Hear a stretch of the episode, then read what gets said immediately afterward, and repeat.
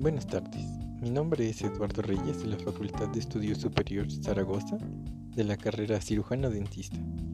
Hoy hablaremos del tema atención odontológica a pacientes con enfermedades infecciosas.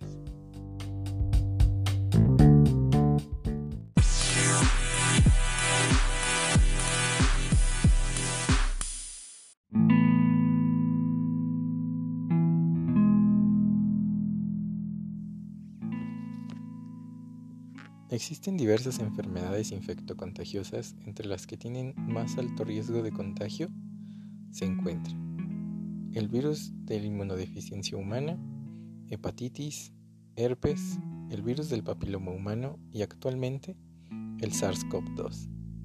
Existen cuatro tipos de propagación de estas enfermedades, los cuales son contacto directo con sangre, contacto indirecto con algún instrumento infectado, salpicaduras de saliva o de secreción nasal que puede darse durante la atención, transmisión aérea en algún estornudo.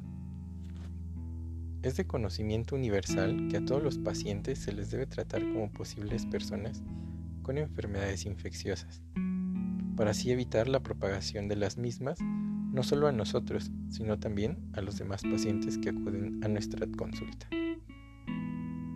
Como parte de las medidas preventivas que siempre se deben utilizar están el lavado de manos antes y después de la consulta, la desinfección de la unidad dental, lámpara y mesa de trabajo, así como todo aquel instrumental que haya tenido contacto directo con el paciente.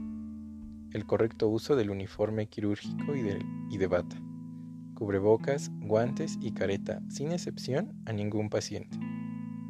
Y en los casos de los pacientes que hayan dado a conocer su estado de salud actual y que padezcan una enfermedad de estas, se deben de reforzar las medidas de protección. Se puede hacer uso de doble guante y de doble cubrebocas. Además, se debe de realizar un adecuado lavado del instrumental y también se debe de utilizar algún desinfectante extra, como el glutaraldehído.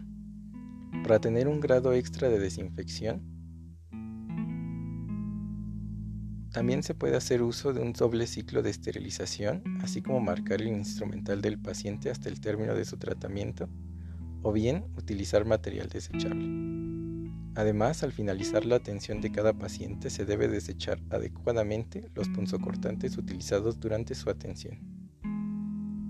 El tratamiento de estos pacientes debe ser siempre con estas medidas, así como con la precaución necesaria hacia nosotros mismos, de no tener alguna punción accidental y en caso de suceder seguir el protocolo establecido, que es exprimir la herida y lavarla con agua y jabón, asistir a una clínica para realizar una prueba rápida y una prueba confirmatoria en caso de ser solicitada, y se pueda dar el tratamiento oportuno en caso de tener algún resultado positivo. En conclusión, la atención de estos pacientes debe ser como cualquier otra, siempre y cuando se sigan las medidas preventivas de atención dental no debemos excluir la atención de estos pacientes en nuestras actividades diarias, ya que debemos estar preparados para su atención, porque pueden recurrir a consulta en cualquier momento.